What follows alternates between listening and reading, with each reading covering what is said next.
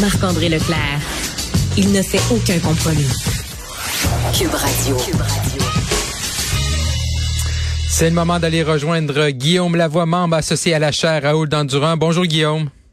Bonjour Marc-André. Guillaume, on entend beaucoup parler de ces temps-ci là, euh, de la Chine et euh, je voulais qu'on prenne un moment ensemble là, pour s'arrêter un petit peu de regarder. C'est, la question est peut-être large, mais en même temps, c'est c'est quoi la stratégie, tu sais, euh, au niveau international là, pour la Chine?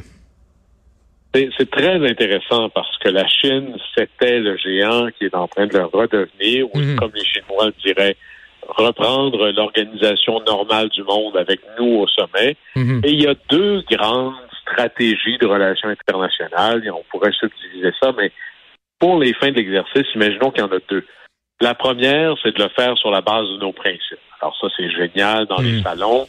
Ça permet d'avaler son thé tout en ayant le petit doigt bien remonté. C'est-à-dire qu'on fait que des relations internationales sur la base de nos valeurs.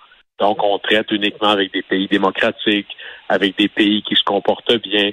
Donc, on ne traite pas avec des pays qui n'ont pas des valeurs qui correspondent aux nôtres. C'est un peu la projection extérieure mhm. de nos valeurs à l'intérieur. Ouais. Ça, c'est une chose.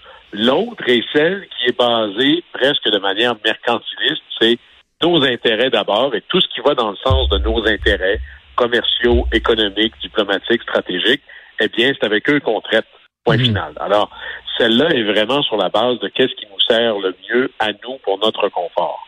Et l'Occident, ou la majorité des pays, mais l'Occident surtout avec le conflit avec l'Ukraine, on le voit, on essaie d'osciller entre les deux, entre ce qu'on voudrait être, c'est-à-dire uniquement basé sur nos valeurs, regarder tout l'enjeu de l'envoi de la turbine en Allemagne ou pas.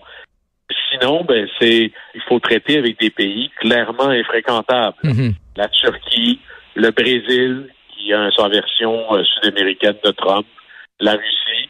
Alors, vous avez d'un côté qu'on traite avec des pays carrément infréquentables, et vous avez eu peut-être l'âge d'or de la projection des principes avec du réel. C'est Mulroney à l'époque où le Canada mène la coalition contre l'avis de, de, l'Angleterre et des États-Unis pour mettre euh, au boycott l'Afrique du Sud du temps de l'apartheid.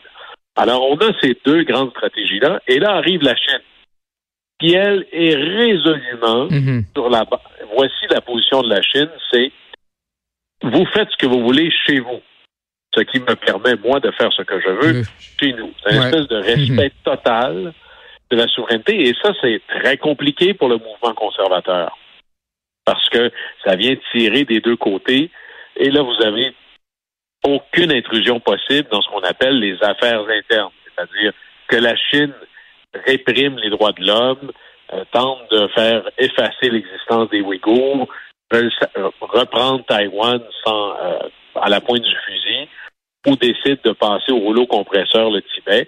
Tout ça, ce sont, mhm. ouvrez les guillemets, des affaires internes. Mais comme ils exigent ça du reste du monde pour eux, la Chine a euh, cette position-là, mais de manière absolue par rapport aux autres pays. Et si vous allez, par exemple, en Afrique, un continent où il y a passablement de pays infréquentables, mhm. et là je parle de leur gouvernement, la Chine est le seul pays qui réussit à réunir tous les pays africains autour de la même table. Parce qu'en disant, moi, j'ai aucun problème à traiter avec un dictateur, un sanguinaire et autres, du moment que ça sert mes intérêts. L'Europe ne ferait pas ça, l'Occident ne fait pas ça en général. Mhm.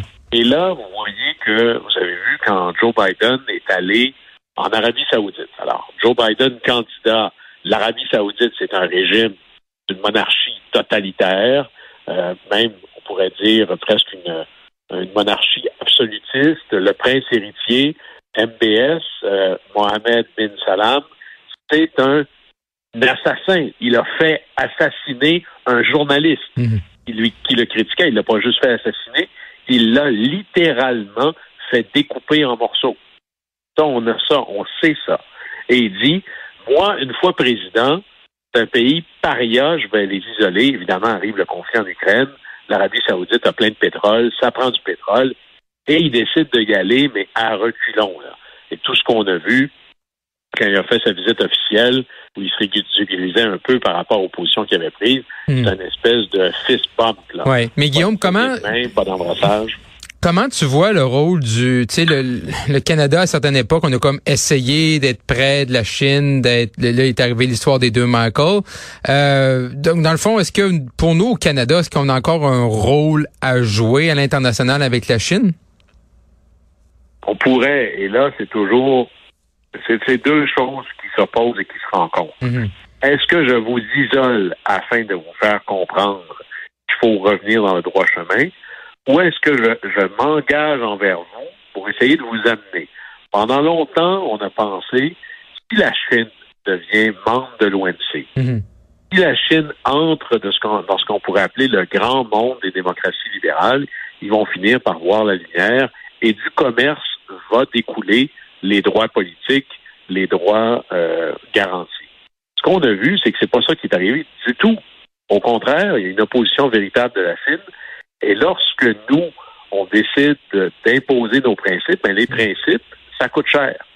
Et de dire, par exemple, on met au banc des accusés ou on va essayer de réduire nos relations avec l'Arabie saoudite, les Américains n'ont pas fini de faire leur petite visite un peu gênée, que là, vous allez avoir cette semaine ou la semaine prochaine une visite de Xi Jinping, qui est le président de la Chine, débarque en Arabie saoudite. C'est son premier déplacement à l'étranger depuis la COVID.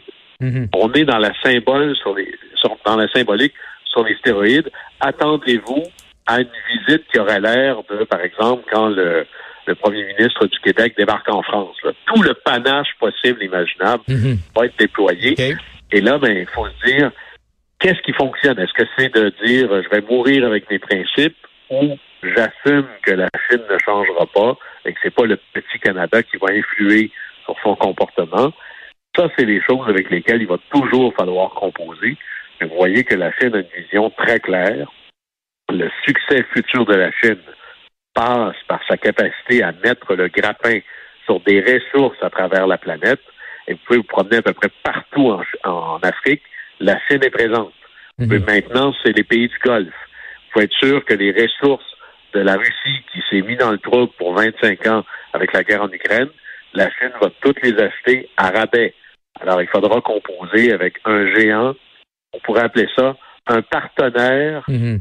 hostile, ou plutôt un allié euh, ennemi, ou quelqu'un qui a une vision radicalement différente de la nôtre.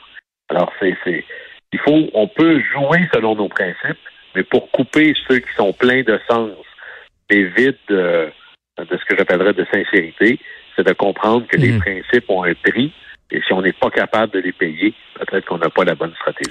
Oui, et clairement, là, je pense que euh, les, les, gestes euh, de la Chine vont être surveillés attentivement sur la scène internationale. Guillaume, dans les prochaines semaines. Guillaume Lavoie, un gros merci. On se reparle demain. Au plaisir. Bye bye.